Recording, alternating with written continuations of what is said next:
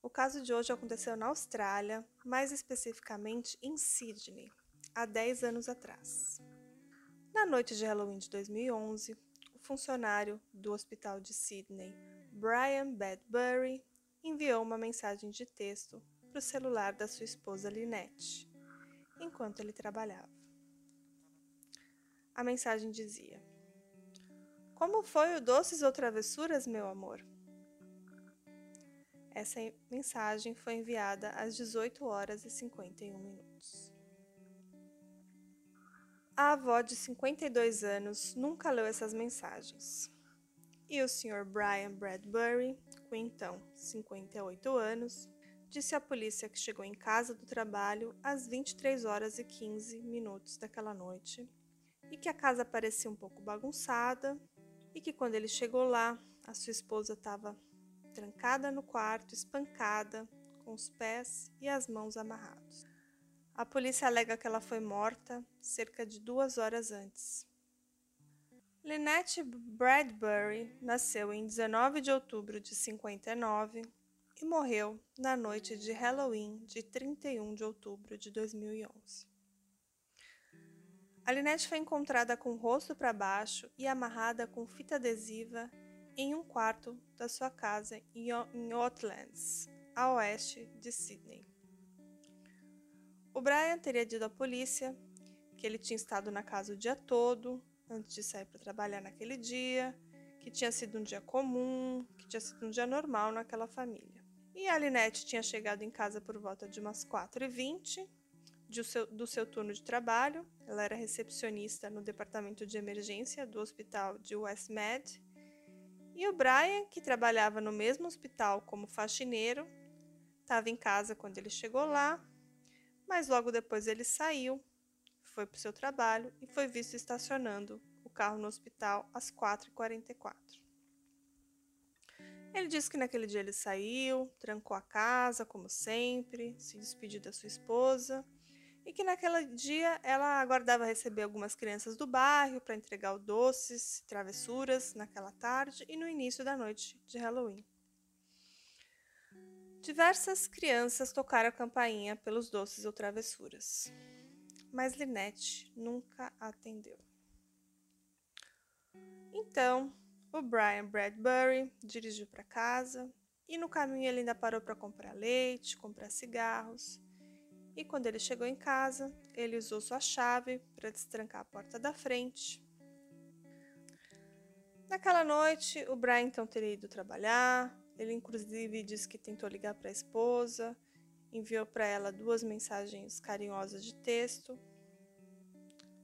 Só que ele não havia enviado nenhuma mensagem de texto para ela por dois meses antes daquela data e a polícia achou isso, obviamente, algo muito estranho. Após as primeiras investigações, algo parecia muito errado. Surgiram imagens de segurança mostrando Brian jogando pôquer no Parramatta League Clubs durante boa parte daquele fatídico dia.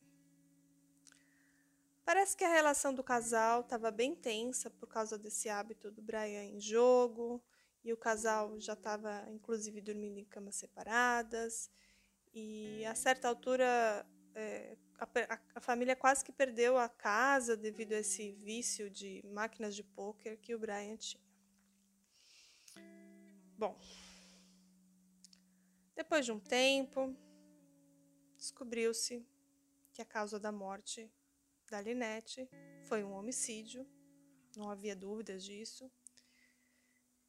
E o objeto que tinham causado a morte dela foi descoberto. Na autópsia, se revelou que a Linette morreu com um ferimento contundente na cabeça, que foi infligido com uma força significativa. Esse objeto seria um peso de haltere que foi encontrado no quarto. Essa provavelmente foi a arma usada pelo criminoso. Uma toalha preta da casa foi colocada sobre a cabeça da Linette e também havia fita adesiva em torno dos seus braços e tornozelos. e essa fita também veio da própria casa. Descobriu-se que a Linette provavelmente foi morta no final da tarde ou no início da noite de 31 de outubro, porque por volta das 18h30 as crianças do bairro bateram na porta e ela não respondeu, sugerindo que a esse horário ela provavelmente já estava morta. E agora eu vou ler algumas informações do inquérito oficial assinado pela legista estadual Teresa O'Sullivan. E esse inquérito foi liber, liberado a público agora em 2020, tá?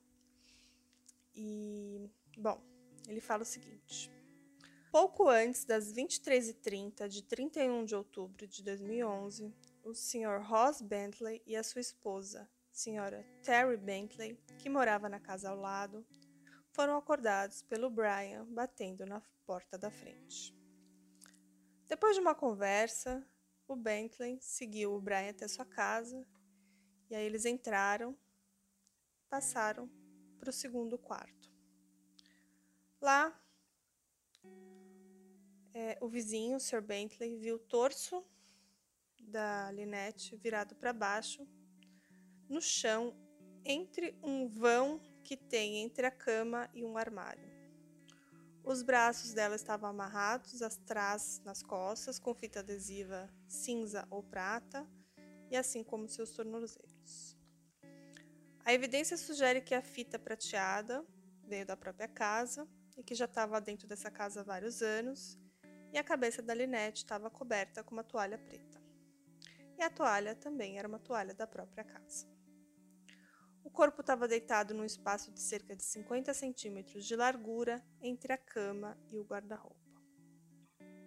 O Brian tentou mover o corpo da sua esposa e a toalha que estava na sua cabeça caiu para trás e ele disse que o corpo dela estava frio ao toque. O vizinho também viu sangue no tapete em torno da cabeça dela, mas ele não tocou no corpo e ele disse para o Brian para não mover o corpo e ligar para emergência. O Brian pegou o telefone e falou com uma operadora. Ele estava histérico, em estado fora de si, e aí então o vizinho resolveu pegar o telefone do Brian, sair do local e falar com a operadora e então pedir uma ambulância. O tempo registrado para o início da chamada, que foi às 23 horas e 23 minutos. E pouco tempo depois a ambulância chegou, às 23h32. Os oficiais da ambulância encontraram ela deitada de bruço, no final da cama, com uma toalha é, em sua cabeça, as mãos nas costas, mas não haviam mais fitas neles. Ela estava vestindo uma camisa polo roxa e uma calça preta, que eram seu uniforme do hospital Westmed. E ela também estava usando tênis. Após o exame, foi visto que ela tinha ferimentos na cabeça, hematomas em uma das mãos e também nos braços. Tinha sangue emaranhado no seu cabelo, é, tinha ferimentos faciais e diversos hematomas do lado direito do seu rosto. Os oficiais da ambulância concluíram que ela estava morta e as mãos estavam frias e eles começaram, já teria começado o rigor mortis ou estava parcialmente implantado. Eu tenho mais informações sobre a autópsia, mas elas são muito gráficas e pesadas. Se alguém quiser o arquivo, eu posso enviar, enviar o PDF. É, mas aqui eu vou citar algumas partes mais relevantes e se você se incomoda com isso, eu peço que você avance 30 segundos nesse áudio, ok?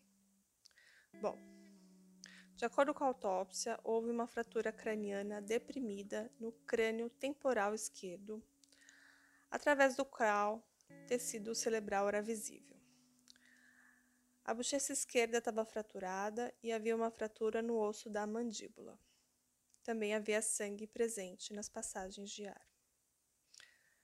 As interpretações das lesões na autópsia não permitem uma conclusão como os ferimentos foram infligidos no corpo da, dela, se foram só por uma pessoa ou se foram por mais de uma. E aí, no final da cama, a equipe encontrou o peso de mão, o halter, é, e tinha uma cobertura de plástico azul. É, de acordo com a combinação da opinião do patologista e dos exames forenses, tanto a toalha é, e quanto o peso de mão teriam sido usado para infligir os ferimentos na cabeça da Linette. Provavelmente aquela toalha estava é, enrolada nesse halter e aí então bateu na cabeça dela. E nenhuma outra arma potencial foi encontrada. No documento ainda tem informações que, quando a casa foi examinada pela polícia, parecia que havia uma tentativa de encenar um roubo na casa, que é fazer parecer que houve um roubo por intruso ou intrusos, para roubo de joias, relógios, mas quando na verdade não houve nenhum roubo.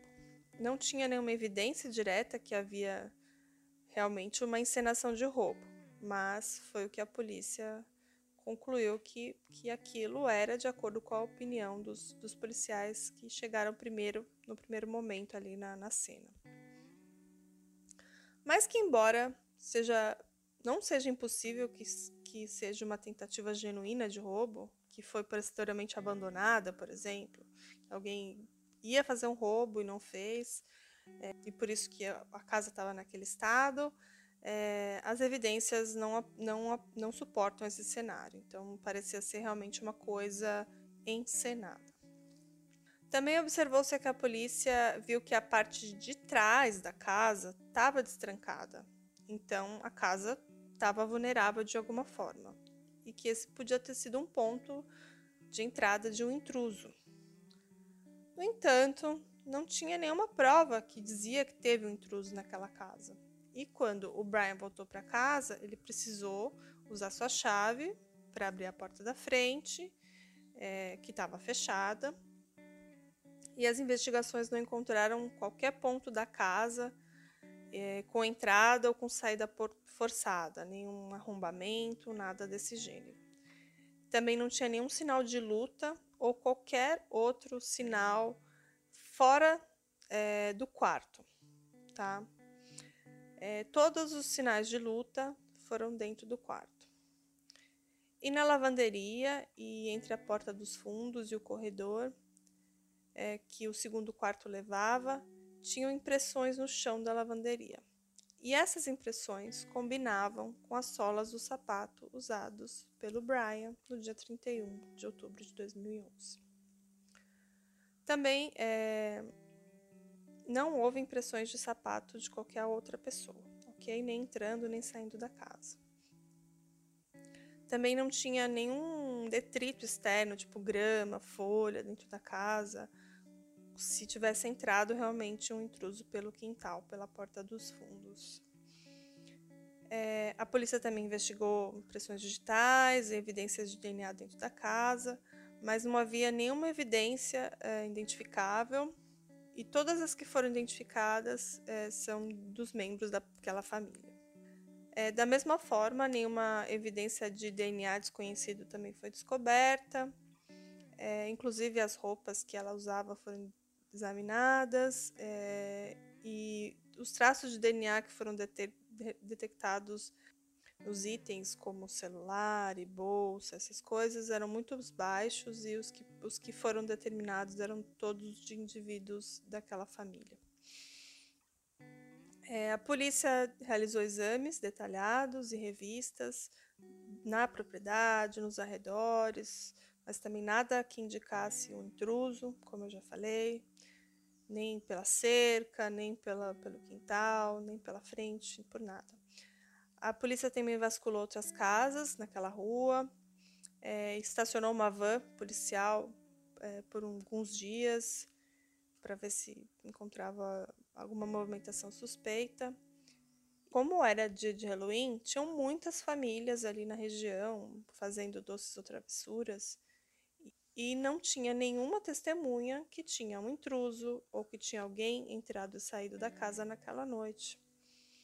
Então, com base nessas provas, não tinha provas suficientes para concluir que a Linette foi morta como resultado de um intruso que entrou naquela casa.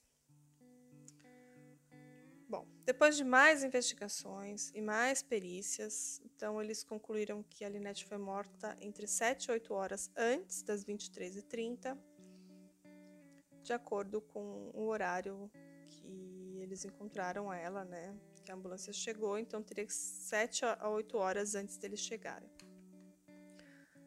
É, algumas testemunhas viram um grupo de jovens nos arredores da casa da Linette por volta de umas 6 e 20 E um deles foi considerado suspeito porque ele estava carregando um pedaço de madeira. Mas ao mesmo tempo, os investigadores disseram que não havia nada que indicasse que os ferimentos da Linette foram feitos por um pedaço de madeira. Para eles estava claro que a arma do crime era aquele alter que estava no próprio local do crime.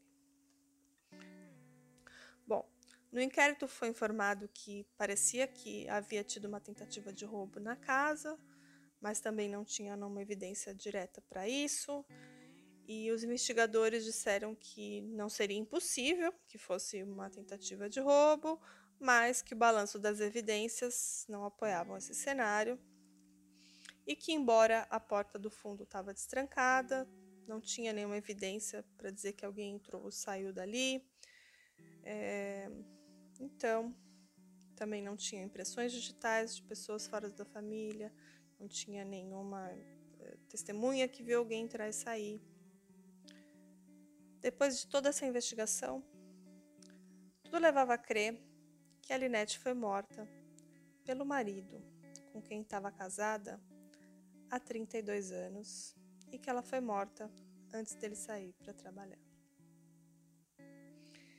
E Linette, que era uma senhora já idosa, avó, estava amarrada e foi espancada até a morte na sua casa e que ela provavelmente não foi morta por um intruso. Depois de uma investigação de dois anos, o marido Brian Bradbury foi acusado do seu assassinato. E na Corte Suprema, o Brian se declarou inocente.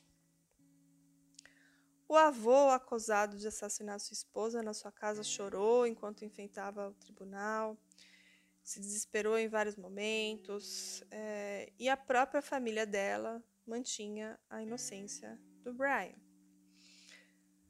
Bom, as autoridades diziam que ele supostamente matou a esposa e encenou uma cena de invasão para esconder o que ele tinha feito.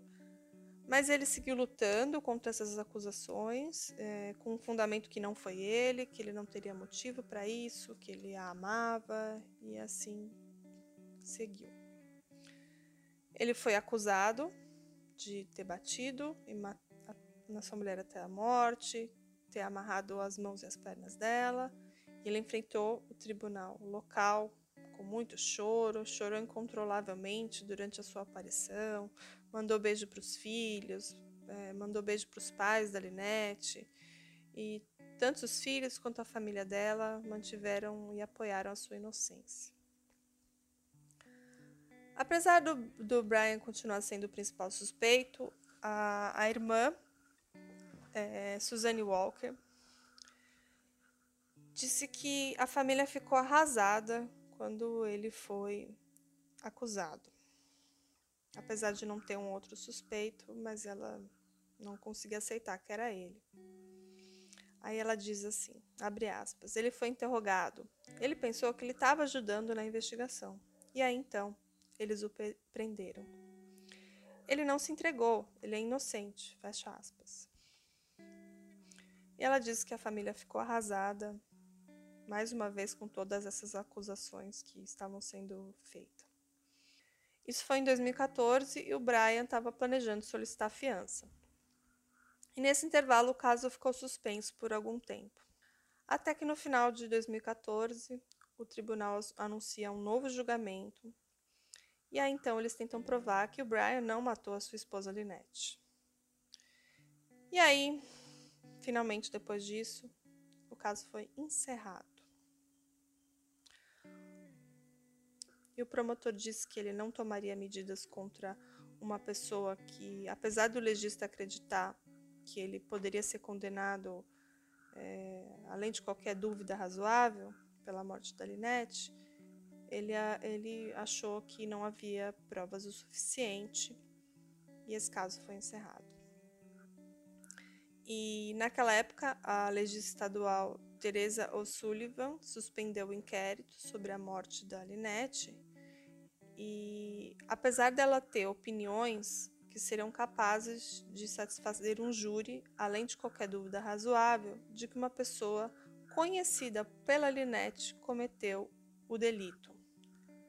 Mas que eles não poderiam provar que essa pessoa era o Brian.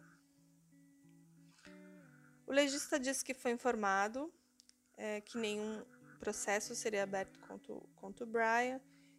É, então, ele foi acusado de homicídio lá em 2013, mas essa acusação foi retirada em 2014 por falta de provas. Foi retirada em outubro de 2014. E o Estado foi então condenado a pagar as custas judiciais do Sr. Brian Bradbury. O Brian disse em diversas entrevistas que ele não tinha nada a ver com a morte da sua esposa. Ele disse que ele e a sua família querem que o caso seja resolvido, mas que ele só está sendo acusado e que nada está sendo feito. E dois anos antes, né, de 2014, quando ele foi absolvido, ele foi a público fazer um comunicado. Ele falou assim, abre aspas, Linette era minha vida, ela era a cola que mantinha a nossa família unida, e sem ela eu apenas existo. Nossa família era nossa vida, e alguém entrou em nossa casa e a tirou de nós. Nossas vidas nunca mais serão as mesmas. Fecha aspas. O teve assassinato da vovó no Halloween continua um mistério. E agora, em 26 de fevereiro, foi liberado à pública os dados do, do inquérito com autópsia e tudo mais que foram compilados nesse documento e foram assinados pela legista Teresa O'Sullivan. E esse é um documento oficial da Corte de Legistas de Nova Gales do Sul. De acordo com algumas matérias, é, durante esse tempo teve um grande desenvolvimento jurídico no caso, que estava arquivado da Linette, que foi brutalmente assassinada em 2011. E então, como eu falei, o caso foi arquivado em 2014. Mas, com base desse documento, que foi liberado agora, a legista pediu que uma nova investigação seja reaberta.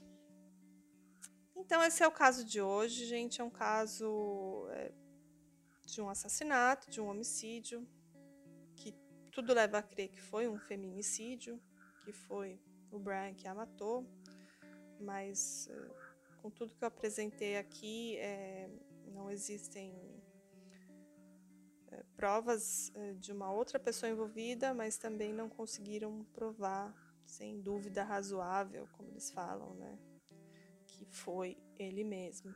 Então, por esse motivo, o caso foi encerrado. Então, esse é o caso de hoje.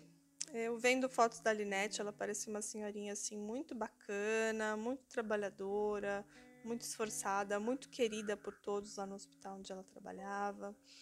E esse caso me deixou muito muito chateada porque deve ser muito difícil para a família é, aceitar que não tem um culpado, mas também ao mesmo tempo eles não conseguem aceitar que possa ter sido o Brian.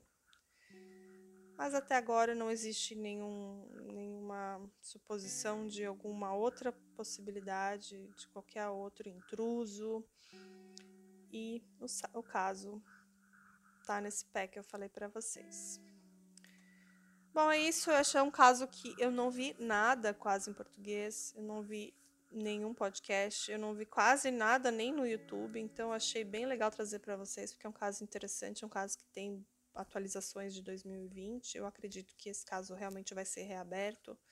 Eu, eu vi as conclusões da legista, elas fazem muito sentido para mim e toda essa investigação que, que alguém de dentro da casa, que conhecia aquela casa, que conhecia a rotina da Linette, é, e parece que ela tava, tinha acabado de chegar do trabalho, ela estava de uniforme, ela estava de tênis ainda, e, e ela foi brutalmente atacada dentro do seu próprio quarto, né? É um caso difícil, é um caso triste pra caramba. E é um caso que eu vou seguir acompanhando. Se tiver qualquer atualização com essa abertura desse novo inquérito, que eu acredito que deve acontecer, mas eu também eu só vi eh, essa solicitação, não sei se foi aprovado ou não. Mas eu vou seguir acompanhando o caso e volto aqui para contar qualquer novidade, tá bom? Então espero que vocês estejam gostando do nosso especial de Halloween. Vão ser seis episódios e não mais três. E já tô, já tô com o roteiro aqui escrito de alguns deles, alguns bem surpreendentes. Então, continue acompanhando. Compartilhe nosso canal com seus amigos, divulga a gente, comenta lá no Instagram. E se você puder ouvir a gente pela Orelo, para a gente ganhar algumas moedinhas, eu vou ficar muito feliz. Então, até a próxima e um grande abraço. Tchau, tchau.